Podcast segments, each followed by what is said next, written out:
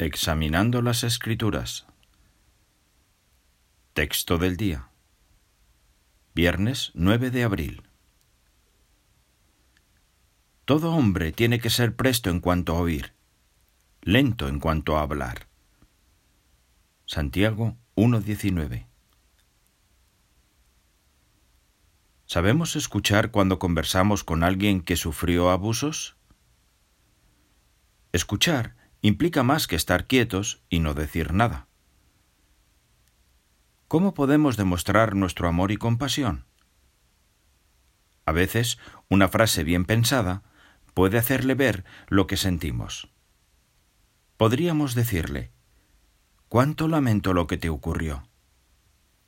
Y para asegurarnos de que comprendemos bien lo que nos está contando, quizás podríamos pedirle que nos ayude a entender mejor sus palabras o decirle, cuando contaste esto, entendí que...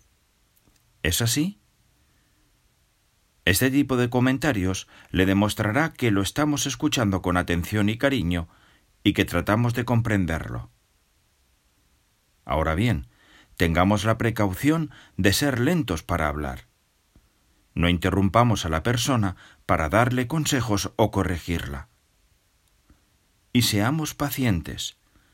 No tratemos de ofrecer soluciones, sino mostremos compasión y cariño.